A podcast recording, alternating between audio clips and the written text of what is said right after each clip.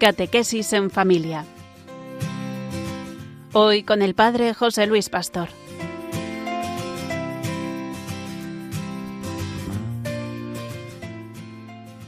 Buenas tardes. Comenzamos nuestro programa de esta semana, Catequesis en familia, dirigido por el sacerdote José Luis Pastor y con la colaboración de Oliva Díaz Casado. Con este programa terminaremos la serie que hemos realizado durante este año de nuestros programas dedicados a esas catequesis en familia, esas catequesis que queremos que tengáis con vuestros hijos y que les ayuden a tener un despertar, un descubrimiento en la fe. El tema de hoy se titula Aprender a compartir y a dar vuestras cosas. El objetivo de esta catequesis es que vuestros hijos descubran que compartiendo ayudamos a los demás. El tema del compartir podemos reflexionarlo desde una doble vertiente. Dar de lo que tenemos para paliar la situación de pobreza de tantas personas o desde la perspectiva de darnos nosotros mismos al servicio de los demás.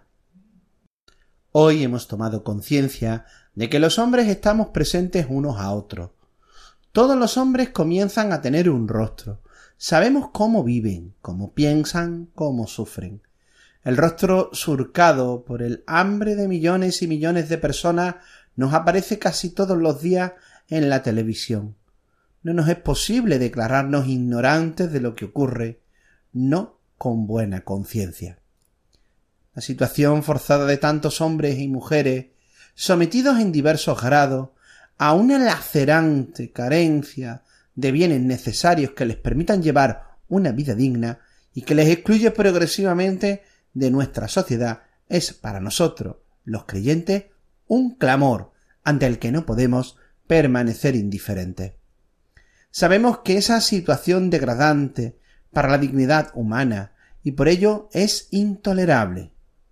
No podemos quedarnos tranquilos y al margen sin asumir un compromiso claro para contribuir a su erradicación. Es cierto que nuestra sensibilidad ante las desgracias de los demás nos hace ser más generosos y compartir nuestras cosas con los pueblos que han sufrido una catástrofe natural o que han tenido que emigrar a causa de la guerra. Todos tenemos presente la guerra de Ucrania. Recordamos también todas las campañas que Caritas ha hecho y tantas manifestaciones de generosidad de nuestro pueblo español. Somos generosos y desprendidos. Pero también es cierto que no nos es fácil dar nuestro dinero y nuestras cosas, que el darnos a nosotros mismos. Darse uno mismo es la decisión de dedicar nuestra vida, nuestro tiempo libre, nuestro sueño, nuestra salud, compartiendo las alegrías y las penas de los demás. Aunque cada vez más siendo más numeroso el voluntariado que dedica su tiempo, sus conocimientos y su vida al servicio de los demás. Podemos hablar de tantos médicos, de tantos oftalmólogos que se marchan a África, de tanta gente que se ofrece para acompañar a enfermos y ancianos que en nuestro país están solos. Si no existen motivaciones profundas, ya sean religiosas o humanitarias, es muy difícil el servicio desinteresado a los demás. La mentalidad de nuestro ambiente es hacer las cosas para que nos las agradezcan y para recibir compensaciones. Solemos valorar lo que los otros nos dan, sobre todo si nos acompañan en momentos difíciles o de mucho gozo. Esto muchas veces nos da inmensa alegría. Los buenos detalles que han tenido con nosotros los solemos recordar para toda la vida. Esto nos debe animar a un compartir, hecho con sencillez, y con amor que lleva a la felicidad de los demás. Los hijos irán aprendiendo a compartir desde lo que vean por parte de vosotros, el testimonio que le deis. A los siete años los niños van superando la etapa del egocentrismo y son capaces de pensar en los demás, de prestar sus cosas a los otros niños.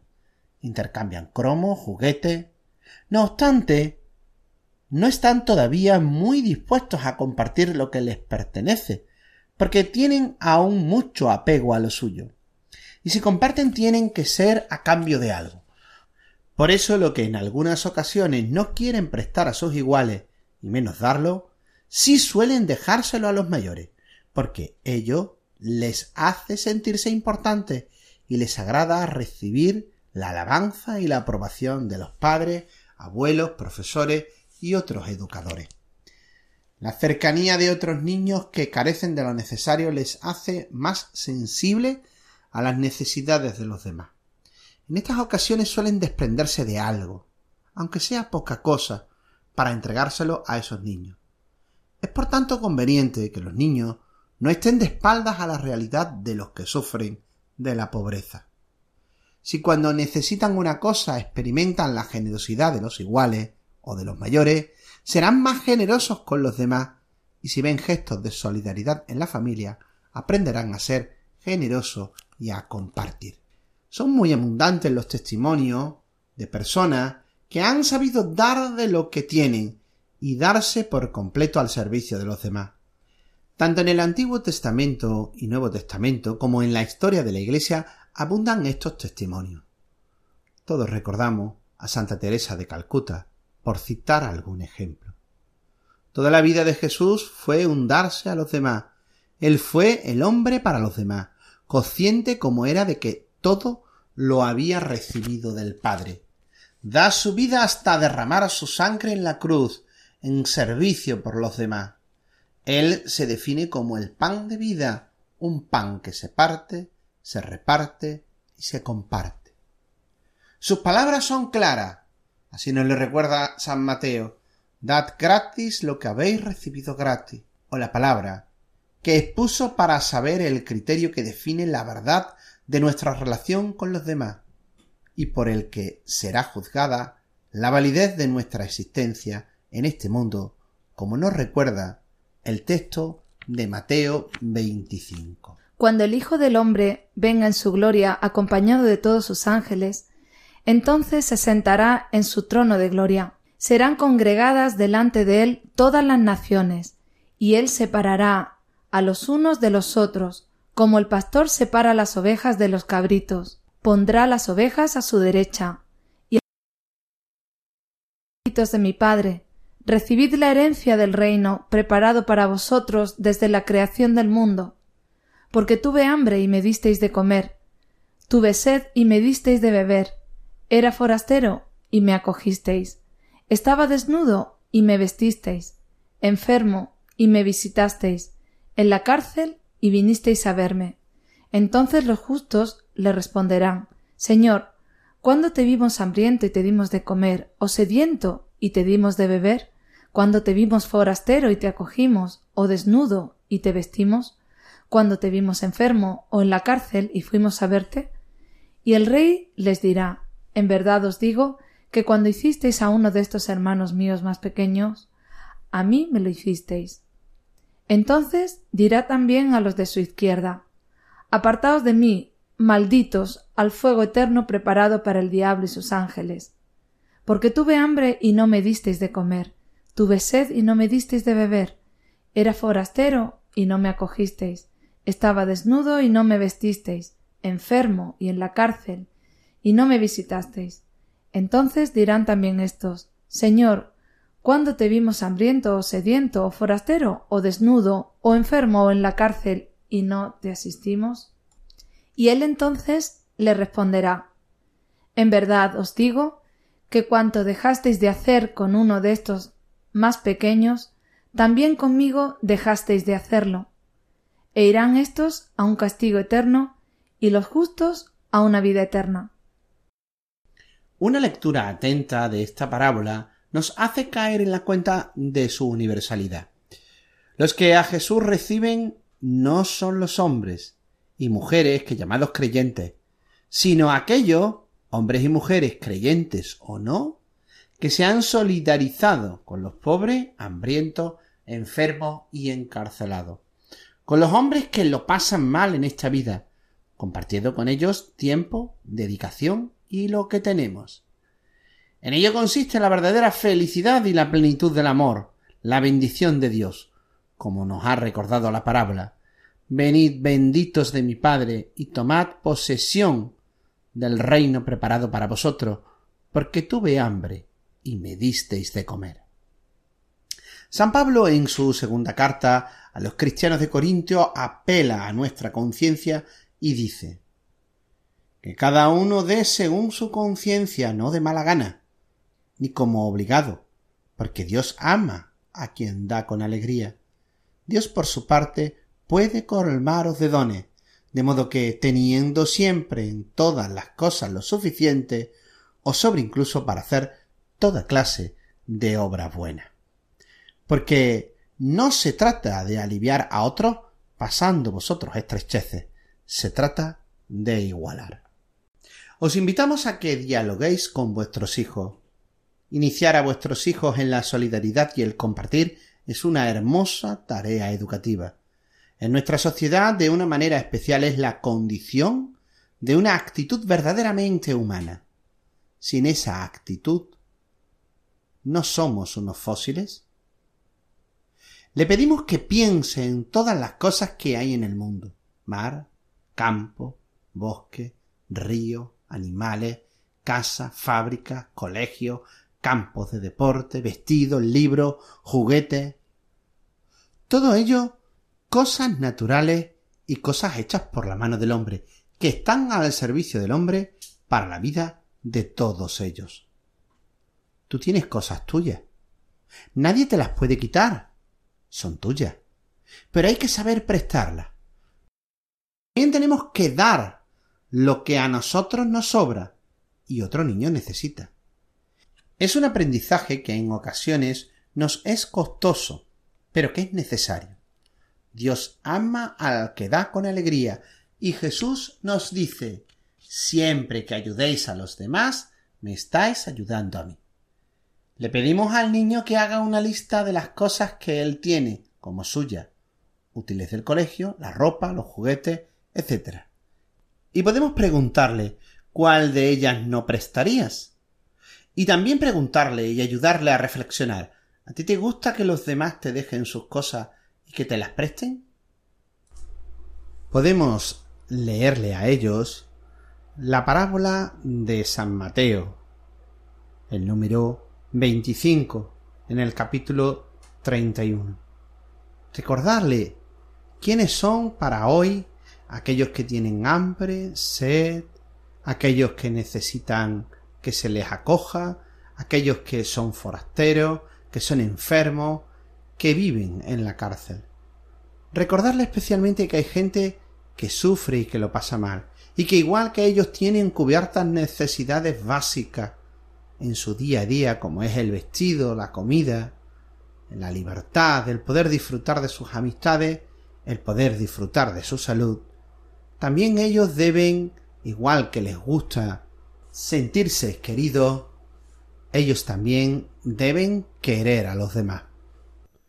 Os invitamos a que os descarguéis el programa a través de la página web de Radio María o de los podcasts y hagáis en diferentes momentos esta sencilla oración en familia. Padre nuestro, queremos seguir los pasos de tu Hijo Jesús. Él nos dio ejemplo de entrega a los demás, compartió su vida con nosotros y nos dijo lo que hagáis a estos mis hermanos más pequeños, los pobres, los que sufren, a mí me lo hacéis. Por eso te pedimos, nos ilumines para que sepamos ser generosos y compartamos nuestras cosas con el que necesita nuestra ayuda. Y recordarle hasta el próximo programa en distintos momentos del día a día. Cuando algún niño te presta algo que necesitas, te alegras mucho. Saber compartir es tener un corazón generoso. Dios ama al que da con alegría. Terminamos este programa con un texto complementario de la Solicitudio Rei Sociale. Los bienes de la tierra al servicio de todos los hombres. Dios ha dado los bienes para todos los hombres. La Biblia nos describe la creación como si Dios fuera preparando, con mimo, todo lo bueno y hermoso para el hombre, y vio Dios que todo era bueno. Repite la Biblia como si Dios se recreara en todo lo que iba haciendo para hogar y casa del hombre. Todo lo ha puesto Dios en manos del hombre para que sirva a todos los hombres porque somos imagen viva de Dios Padre.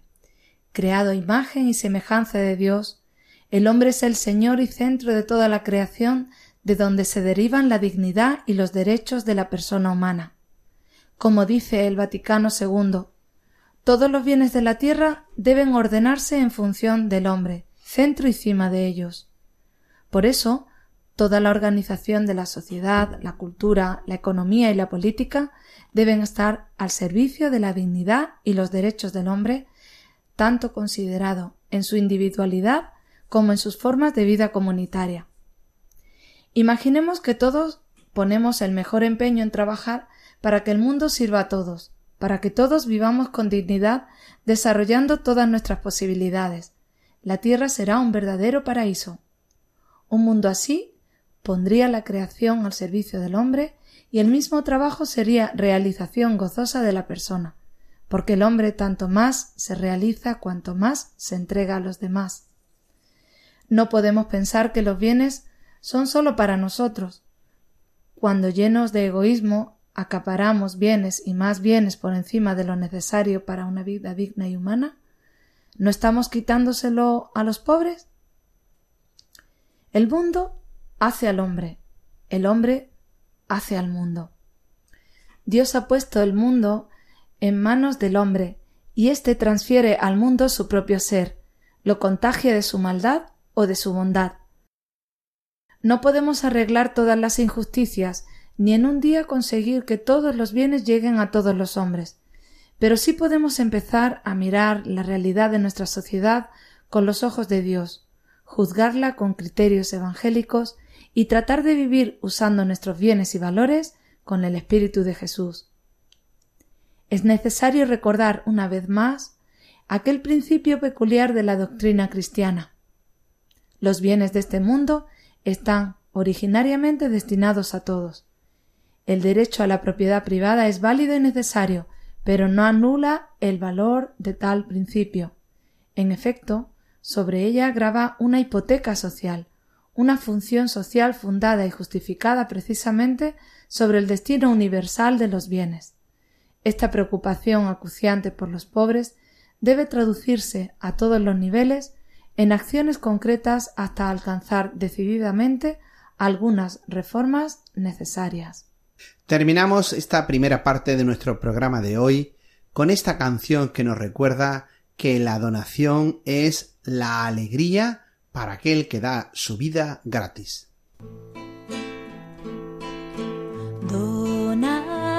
Toda tu vida como pie de la cruz y será siervo de cada hombre, siervo por amor, sacerdote de la humanidad. Dona toda tu vida como María al de la cruz y será siervo de cada hombre, siervo por amor, sacerdote de la humanidad. Continuamos con la segunda parte de nuestro programa de hoy. Esta segunda parte se titula Cuando recéis, decid así, Padre nuestro. Tiene por finalidad que conozcamos el profundo sentido de esa oración que tanto reza el cristiano, la oración del Padre Nuestro. Y con esta catequesis también queremos terminar este ciclo de sesiones de catequesis en las cuales hemos querido acercaros a los hijos, hemos querido que vosotros padres os acerquéis a vuestros hijos y les hagáis un primer anuncio de la fe, una primera síntesis que le ayude durante toda su vida. En cada una de las sesiones hemos ido descubriendo el amor que Dios nos tiene y las maravillas que hace para que seamos felices. Él está a nuestro lado, nos cuida y nos perdona. Nos ha dado la creación para que podamos vivir. Pero sobre todo nos ha enviado a su Hijo Jesús, nuestro hermano, nuestro amigo, para que nos enseñe el camino que conduce al Padre. Él nos ha invitado a seguirle, a ser discípulo, y nos ha dicho que nos conocerán que somos discípulos suyos si nos amamos los unos a los otros, si somos constructores de la paz, si nuestra vida es honrada y no se funda en las apariencias, si celebramos con alegría el Día del Señor, el domingo, participando en la Eucaristía. También nos ha dicho que Él está en medio de nosotros y que todo lo que hacemos a los más pobres y a los necesitados y excluidos de la sociedad, se lo hacemos también a Él en estas sesiones de catequesis con vuestros hijos, habéis intentado comunicarle vuestra experiencia de Dios, un Dios que es Padre, Madre, que nos ama, nos acompaña siempre y nos mira con cariño. Ellos han escuchado las palabras de Jesús, invitándolas a ser sus amigos. En todo este proceso ha sido determinante vuestra vivencia, más que vuestros propios conocimientos. Lo que vuestros hijos hayan visto en vosotros, eso es lo que a, ellos les ha quedado. Si os han visto rezar con ellos, si lo que le habéis ido diciendo que tienen que hacer para vivir como hijos de Dios y discípulos de Jesús, han visto que vosotros lo hacéis, no ha sido en balde el tiempo dedicado a despertar el sentido religioso en vuestros hijos. Él se sentirá orgulloso de vosotros al ver que os habéis esforzado para vivir como cristiano. El tema de hoy es un resumen de todo lo que hemos ido hablando durante estas sesiones de catequesis. Este resumen nos lo ha dado Jesús cuando un día con sus discípulos le piden algo muy importante en la vida del cristiano. Señor, enséñanos a orar.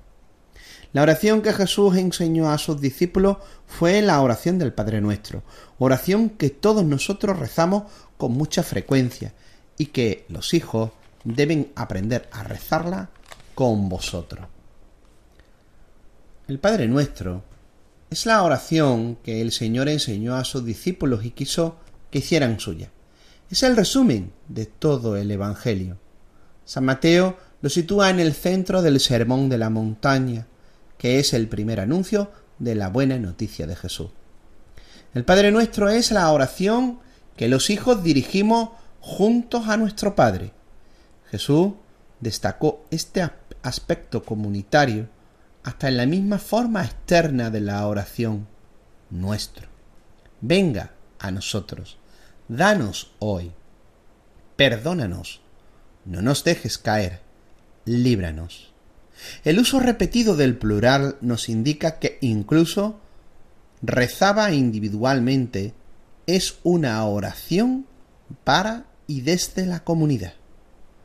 En ella pedimos que la salvación de Dios, realizada ya por Jesucristo, empiece a fructificar en nosotros y crezca hasta el día de su plena realización. Padre nuestro. Un judío difícilmente se hubiera atrevido a dirigirse a Dios utilizando una palabra tan familiar y cariñosa como Abba. Hoy diríamos papá. Es la primera palabra que los hijos aprenden a decir. Jesús no solo la empleó, sino que mandó a sus discípulos orar con ella. Nuestro es decir, de todos. Es de hipócritas llamar Padre a Dios y no sentirse y vivir como hermano. En el cielo. No es que Dios esté en un lugar. San Mateo emplea con frecuencia la expresión Padre del cielo, Reino de los cielos, para referirse siempre a Dios. Es sabido que los judíos no pronunciaban nunca el nombre de Yahvé, y lo sustituían por otra expresión. Aquí se quiere dar a entender el poder soberano de Dios. Santificado sea tu nombre. Esta petición debe de ser entendida como la manifestación de un inmenso deseo, Deseamos que se manifieste la gloria de Dios, realizando su obra de salvación. También podemos entender esta petición como el deseo de que la gloria de Dios se revele a todos los hombres y no quede oculta. Al rezar el Padre Nuestro afirmamos el deseo de que Dios realice su designio de salvación y que su santidad sea proclamada por todas partes. Venga a nosotros tu reino. Los judíos esperan la, revelación del reino de Dios al final de los tiempos. Los cristianos sabemos que con Jesús el reino ya ha venido, ya es una realidad. En este deseo se pide el conocimiento pleno de esta realidad ya presente, y también que llegue a todos los hombres, pero lo central del deseo es la consumación del reino. Hágase tu voluntad.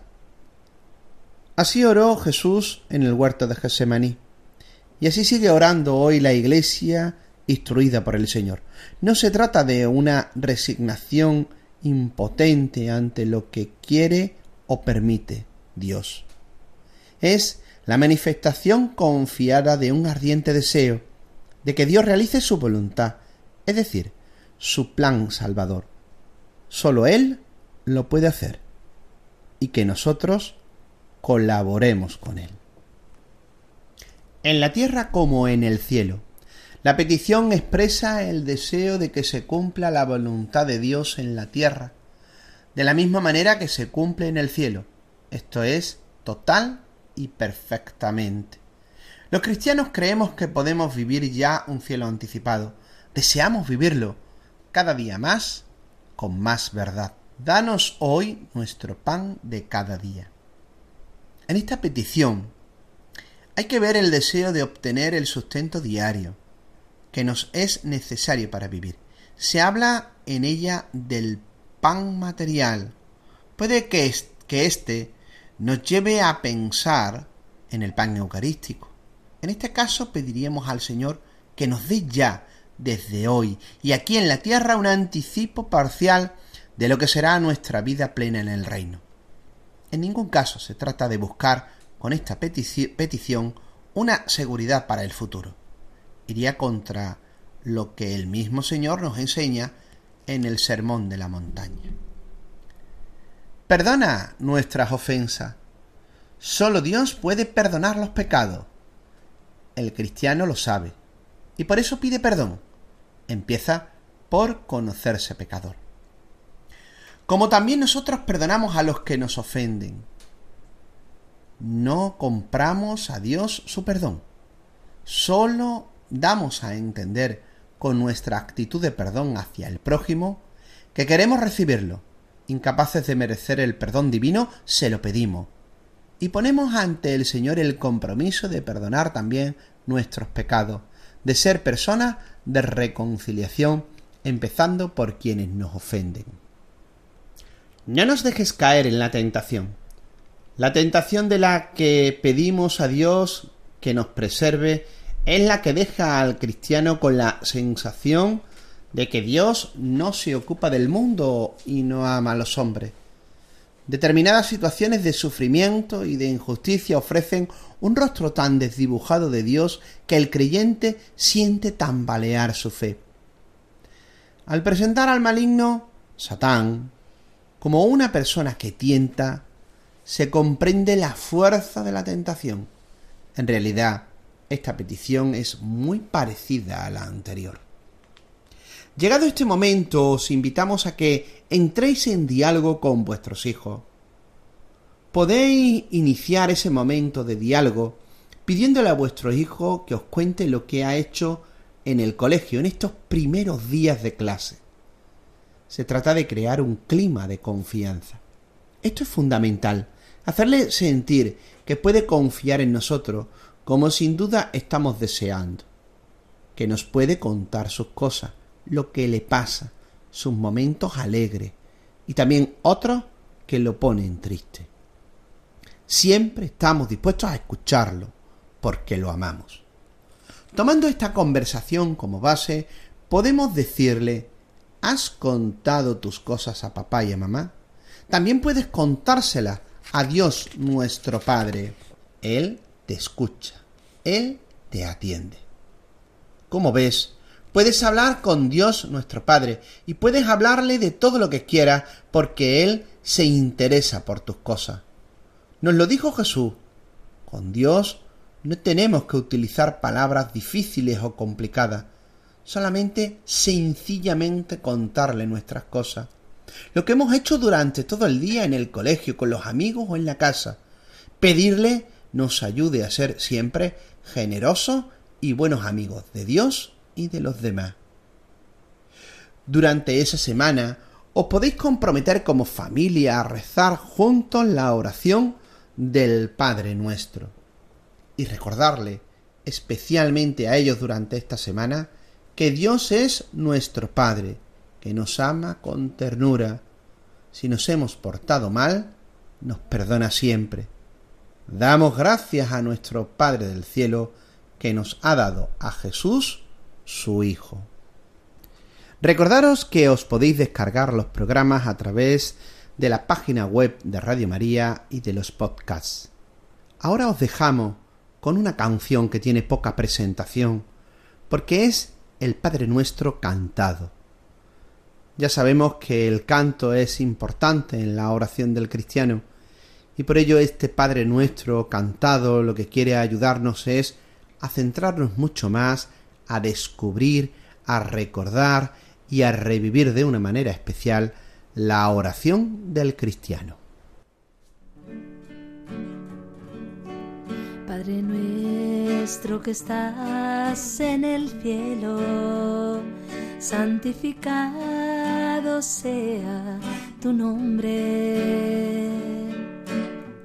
Venga a nosotros tu reino hágase tu voluntad, así en la tierra como en el cielo. Danos hoy nuestro pan de cada día. Perdónanos como perdonamos a los que nos ofenden. Dejes caer en la tentación y líbranos del mal. No nos dejes caer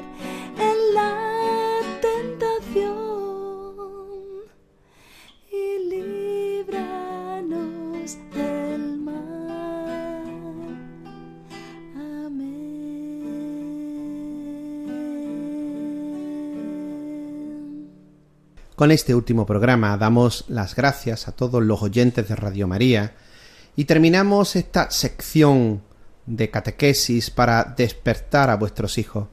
Nuestra intención en todo momento ha sido propiciar un diálogo entre padres e hijos, entre madres e hijas, para que todos vosotros, la familia al completo, entréis en diálogo con la gran familia de Dios. Muchas gracias por escucharnos y que Dios os bendiga a todos.